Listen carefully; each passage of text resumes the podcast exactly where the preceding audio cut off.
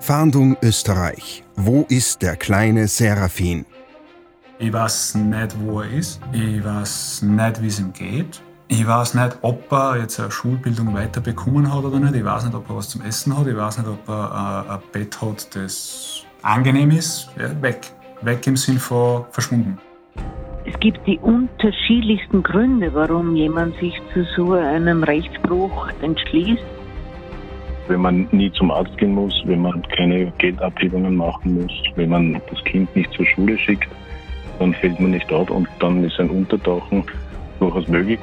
Ist der Desi auch gedroht worden und genau in dieser Nacht ist es dann passiert, dass die Desi zusammengeschlagen wurde. Ihre Flucht führte in die Ortschaft Weidnamsee. Dort wurde sie in einer Pizzeria gesehen. Ich hoffe, dass ich noch einen jungen Buben finde ich befürchte, dass ich einen erwachsenen Mann vor mir stehen habe. Aber der wird auftauchen. Ich bin fest davon überzeugt. Ich höre auf, den zu suchen, wenn er da ist.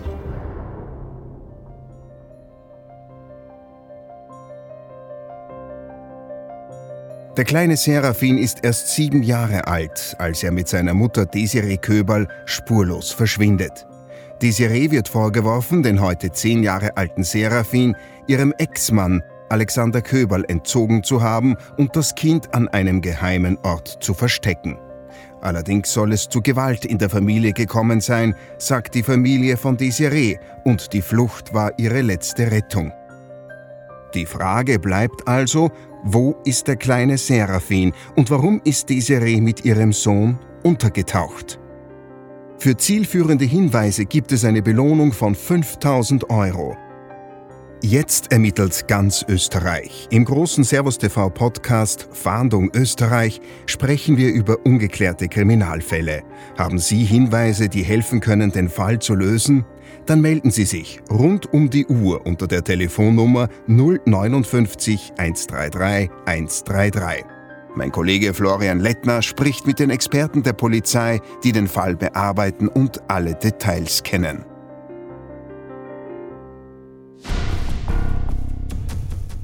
Vielen Dank, Hans-Martin Paar. Der Vater erzählt eine Geschichte, Desiris Familie eine andere. Es steht Aussage gegen Aussage. Wir lassen in diesem Podcast beide Seiten zu Wort kommen. Das, was die Familienmitglieder zu dem Fall äußern, ist ihr subjektives Empfinden. Servus TV wertet und bewertet die Aussagen nicht. Der Ermittler Norbert Kreil ist gut in den Fall eingearbeitet und verrät uns Details von der Flucht. Der derzeitige Ermittlungsstand ist dahingehend, dass sie nach der Gerichtsverhandlung bezüglich der Pflegschaftssache von Wiener Neustadt in die Schweiz geflüchtet ist, in die Ortschaft Schönenwert. Dahingehend hat sie bei einer Schweizer Staatsbürgerin, die sie vor Jahren davor kennengelernt hat, genächtigt hat. Diese Dame hat sie damals Unterkunft gewährt, äh, dass die Dame bemerkte, dass bei dem Fenster ihres Autos, den Toyota Starlet, nicht mehr schließbar war. Und dahingehend hat es noch winterliche Temperaturen. Und da hat sich die, diese Dame ein Herz gefasst und hat den, die Desiree und den Seraphin aufgenommen. Danach geht es weiter für die beiden und zwar ins schweizerische Oftringen, wo sie bei einem Bekannten nächtigen. Dort lässt Desiree dann auch den Toyota zurück. Mit welchem Fahrzeug sie sich dann weiter bewegt, ist der Polizei nicht bekannt. Der Spur von der Desiree verliert sich dann eigentlich nach Barcelona. Dort hat sie einen spanischen Staatsbürger kennengelernt, über welchen sie mit den mit ihrem Bekannten Kontakt aufgenommen hat. Und diesen Bekannten hat sie dann ersucht um eine Geldüberweisung.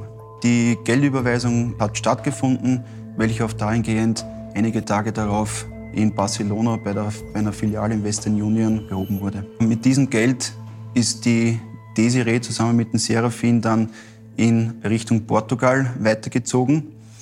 Dies haben zumindest auch Handyauswertungen, WhatsApp-Chats ergeben und sprich die Region Alenteo äh, wurde hier erwähnt. Dort ist diese Wanderkommune Cimbolo Serco. Ob Desiree jemals bei dieser Wanderkommune war, das ist ungeklärt. Allerdings nimmt sie über die deutsche Rufnummer einer Bekannten von dort mit ihren Verwandten Kontakt auf. Es kommt zu einer weiteren Geldüberweisung. Bis zu diesem Zeitpunkt hat die Flucht rund sechs Monate gedauert. Und jetzt wird es spannend, denn die Spur führt aktuell zurück nach Österreich. Die Spur von Alenteo führte daraufhin wieder nach Österreich, nach Bruck an der Mur. Ist ein Ortsteil, der nennt sich Übelstein. Dort war ihr Handy eingeloggt. Wir haben hier in, in Übelstein Erhebungen durchgeführt. Wir haben die Bevölkerung befragt und daraufhin war die nächste Ortung von dem Handy nicht mehr möglich. Meiner Meinung nach hat die Desiree unsere Erhebungen in Übelstein mitbekommen und daraufhin ihre Zelte wieder abgebrochen. Aber der kleine Serafin und Desiree scheinen noch immer in Österreich zu sein. Ihre Spur bzw. ihre Flucht führte daraufhin wieder in den Bezirk Neusiedl am See, in die Ortschaft Weiden am See. Dort wurde sie in einer Pizzeria gesehen. Sie sprach dort mit einem Angestellten Spanisch und hatte nur wenig Kleingeld mit, um hier ihre Rechnung zu begleichen. Bei dieser Pizzeria war die Desiree alleine vor Ort und sie fuhr angeblich mit einem grünfarbenen Geländewagen, näheres Marketype, Kennzeichen unbekannt. Desiree Köberl ist von der Polizei international zur Fahndung ausgeschrieben. Sollte sie gefasst werden, erwartet sie eine Gerichtsverhandlung wegen Kindesentziehung. Doch auch der Vater will die Suche nach dem plötzlichen Verschwinden seines Sohnes nicht aufgeben. Ja, ich habe da Desiree ihre letzten vier, fünf Wohnadressen abklappert das hat aber nicht viel gebracht, weil die Leute, die ihr dort über eine Unterkunft gewährt haben, die hat sie wohl glauben gemacht, dass ich sie geschlagen hätte oder ihr sonstige Gründe geliefert hätte, dass sie abhauen muss. Und ich bin mir fast sicher, dass es da Leute gibt, die was wissen und auch wissen, dass die gesucht werden. Und die nehmen einfach in Kauf, dass der Serafin halt jetzt keine Schulausbildung hat. Ist ja nicht ihr Problem. Ist ja nicht ihr Kind. Und es gab auch schon Verurteilungen von Personen, die Desiree zur Flucht verholfen haben. Ein Freund von der Desiree wie heißt das, eine Beihilfe zu einer Straftat. Egal wen ich beschimpfe und egal wem ich das nicht vorhalte, das bringt mir einen Buben nicht zurück. Wie die beiden geholfen haben, konnte nicht abgeklärt werden. Wie sie geholfen haben, ich glaube, das, das wissen nur sie zwei ganz konkret. Äh, für Verurteilungen hat es gereicht, wobei Verurteilungen aus meiner Sicht gesehen, ja, es sind bedingte Haftstrafen. Wobei beide Male weniger als ein halbes Jahr so viel weiß. Die Suche zu beenden ist für Alexander keine Option. Nee, ich würde werd aufhören, einen Serafin zu suchen, wenn er da ist. Keine Frage. Ich hoffe, dass ich noch einen jungen Buben finde. Ich befürchte, dass ich einen erwachsenen Mann vor mir stehen habe. Aber der wird auftauchen. Ich bin fest davon überzeugt. Ich höre auf, den zu suchen, wenn er da ist.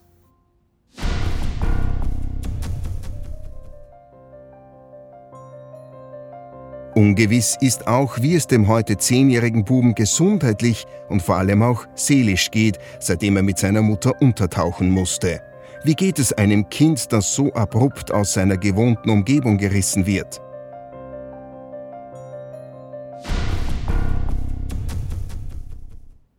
Und mir ist jetzt telefonisch Primaria Dr. Heidi Kastner zugeschaltet. Sie ist Vorstand der klinischen Psychiatrie mit forensischem Schwerpunkt an der Kepler Universität in Linz. Vielen Dank.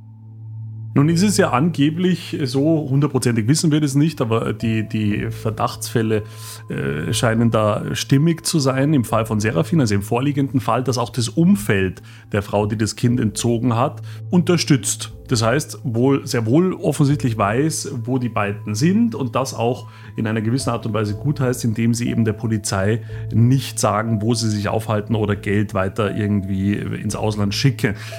Wie erklären Sie sich denn das äh, rein, wenn man mal in, die, in diese Psyche dieser Menschen reinschauen will, dass das auch Menschen sind, die ja eigentlich unter Anführungszeichen normal ticken und dann trotzdem diese Entführerin unterstützen innerhalb der Familie?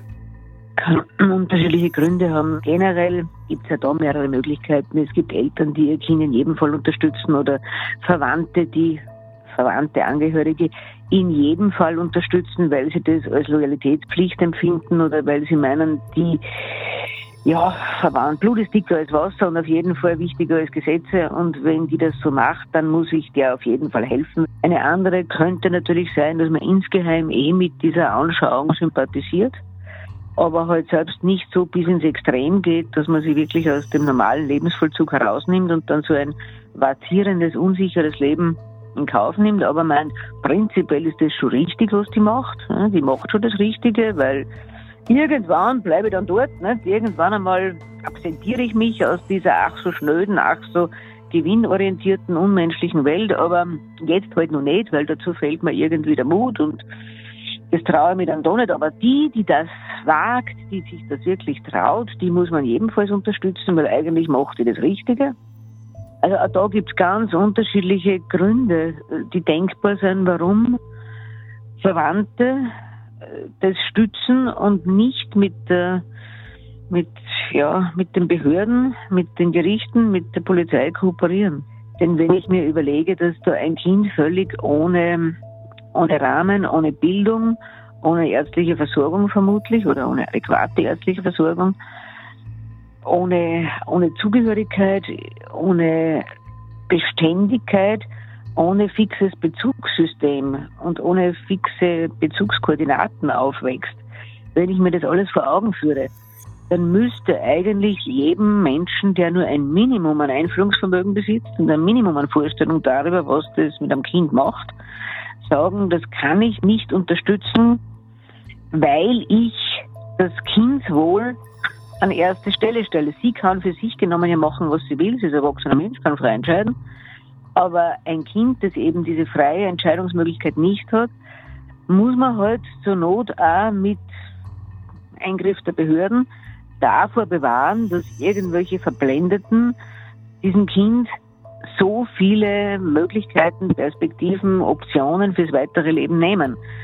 Das Kind ist halt einfach der schützenswerteste Teil in dem ganzen Konstrukt vor alle anderen Überlegungen stellen.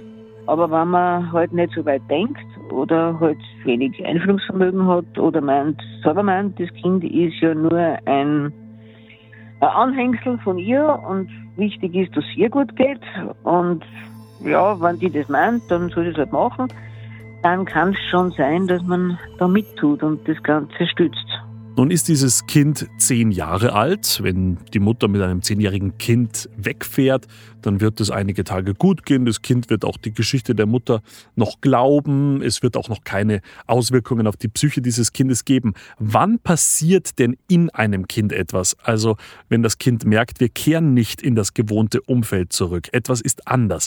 Wie lange dauert es, bis es für ein Kind wirklich bedenklich wird? Eben ein Kind, Kinder haben ja ein sehr gutes Sensorium. Das Kind wird merken, da ist irgendwas aus dem Lot geraten. Das läuft jetzt nicht in den normalen Bahnen ab. Das Kinder wissen ja an sich, was Gleichaltrige in dem Alter tun, nämlich zur Schule gehen und irgendwo fix wohnen.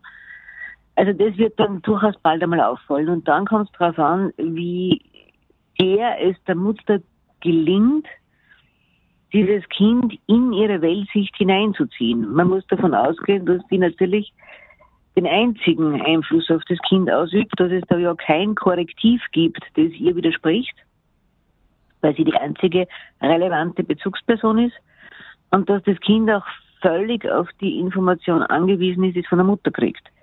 Und wenn die Mutter dann sagt, wir können nicht zurück, weil die planen da Schreckliches, die wollen dir die Freiheit nehmen, die wollen dich einsperren, die wollen dich da zu einem Sklaven der was die Weltwirtschaft machen oder was immer.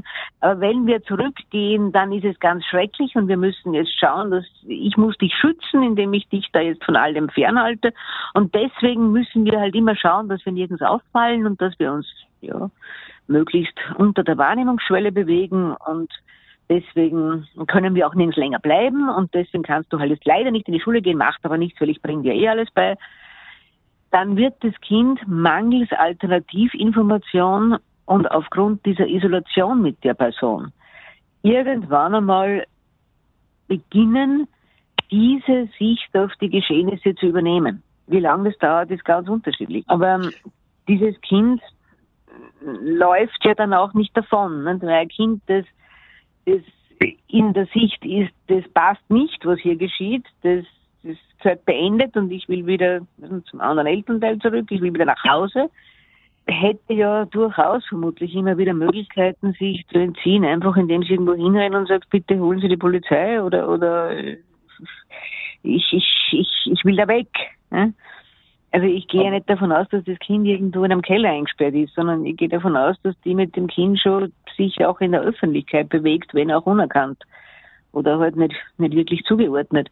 Und da das Kind jetzt nicht aus eigenen Bestrebungen unternimmt, diese, diese Situation zu verändern, ist davon auszugehen, dass das Kind schon sehr weit in diese, ja, diese Sicht und in diese Erklärung einbezogen wurde und das auch schon zum Großteil übernommen hat, war nicht ganz. Jetzt haben Sie vorher angesprochen äh, oder gesagt, dass man natürlich dem Kind nicht nur aktuell, sondern auch für die Zukunft schadet. Was sagt denn Ihre Erfahrung? Wie sehr beeinträchtigt das denn die Entwicklung des Kindes und prägt es das auch negativ für das Erwachsenenleben später?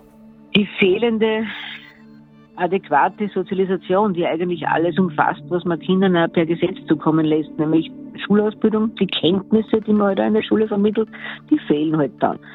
Dieses Kind hat schon mal einen Nachteil, was den Staat ins spätere selbsterhaltungsfähige Leben betrifft. Wird sich schwer tun, damit irgendwas auch vorzuweisen, wird es dann mühsam irgendwie nachholen müssen, wird Jahre damit zubringen, eine verabsäumte Schulbildung nachzuholen, hat natürlich jetzt massive Startnachteile, was jetzt äh, Berufsfindung betrifft. Das heißt, die Möglichkeit dieses Kindes, sich dann im späteren Leben eigenständig zu etablieren, werden mit jedem verstreichenden Jahr weiter beschnitten. Das ist das eine. Dann nimmt man dem Kind natürlich die Möglichkeit der Beziehung zu beiden Elternteilen. Das ist ja auch nicht ganz ohne, denn das Recht auf, äh, das Besuchsrecht ist ja ein Recht des Kindes. Das ist ja nicht das Recht des Elternteils auf das eigene Kind, sondern ist das Recht des Kindes auf beide Eltern. Also das Kind hat ein gesetzlich verankertes Recht, eine Beziehung zu beiden Elternteilen zu leben. Das nimmt man dem natürlich auch. Das heißt, das Kind wird eine zumindest holprige, wenn überhaupt je wieder Beziehung zum anderen Elternteil aufbauen, weil man kann ja nicht davon ausgehen, wenn das Kind einmal aufgegriffen wird und zurückkommt, dass dieses Kind sich dann im Handumdrehen von allem verabschiedet, was es über Jahre geglaubt hat. Das heißt, das Kind würde ein Aufgreifen und Zurückbringen mit an Sicherheit grenzender Wahrscheinlichkeit primär als genau das sehen, was die Mutter ihm die ganze Zeit erzählt hat, nämlich als Übergriff, als Verschleppung, als äh, Zurückbringen in ein unfreies oder ganz schlimmes Leben. Das sind auch lange innere Kämpfe, das ist eine lange Widerständigkeit, die man da überwinden muss.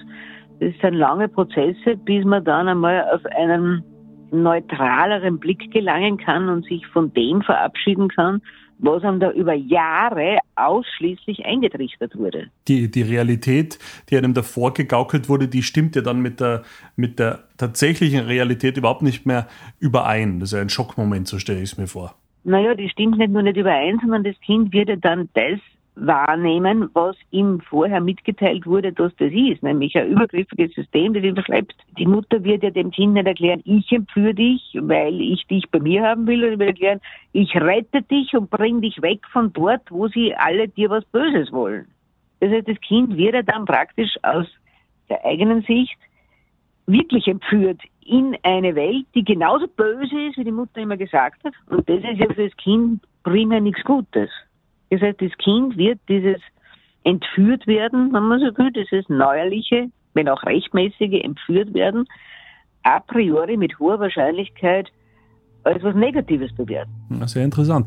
Jetzt ist es ja so, dass Sie auch äh, oft vor Gericht äh, zur Rate gebeten werden, nämlich dann, wenn es gelungen ist, das entführte Kind und, und den Entführer oder die Entführerin dann auch vor Gericht zu stellen. Erleben Sie denn da Einsicht bei den Tätern oder funktioniert das nicht? Bleibt diese Welt, sich diese Verquere weiter bestehen? Nein, Einsicht habe, habe ich in keinem solchen Fall je erlebt bei den Tätern. Also die haben alle sich vor sich selbst durchgängig gerechtfertigt, dass das ja nur im Interesse des Kindes war, dass das nur dem Kindswohl gegolten hat. Natürlich, sie waren ja die, die eigentlich dem Kind was Gutes getan haben die Behörden, die, der andere Elternteil, das sind die eigentlich Bösen und die einzige Motivation, das zu tun, war ja für das Kind das Beste zu wollen. Bei den Kindern wiederum ist es sehr unterschiedlich. Es gibt Kinder, die dann auch wirklich überdauernd auf dieser verqueren Anschauung hängen bleiben und diese äh, vorgebeteten Erklärungen des entführenden Elternteils nie ablegen.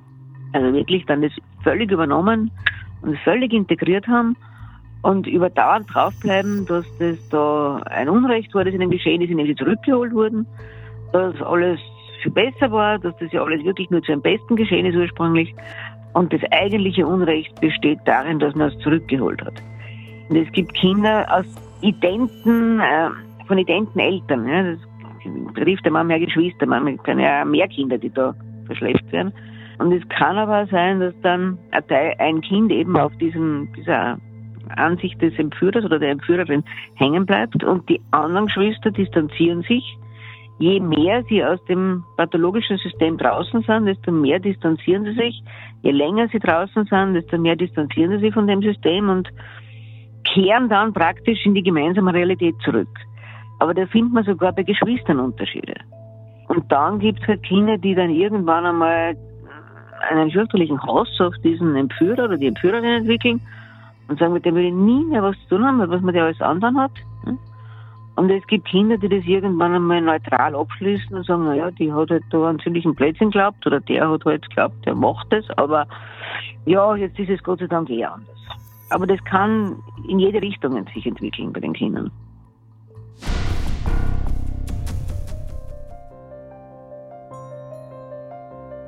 Wir fassen also zusammen. Die heute 33-jährige Desiree Jacqueline Köberl ist dringend verdächtig, seit zumindest 22. Februar 2019 ihren heute zehn Jahre alten Sohn Serafin Köberl verborgen zu halten und mit ihm untergetaucht zu sein. Vater Alexander hat das alleinige Sorgerecht.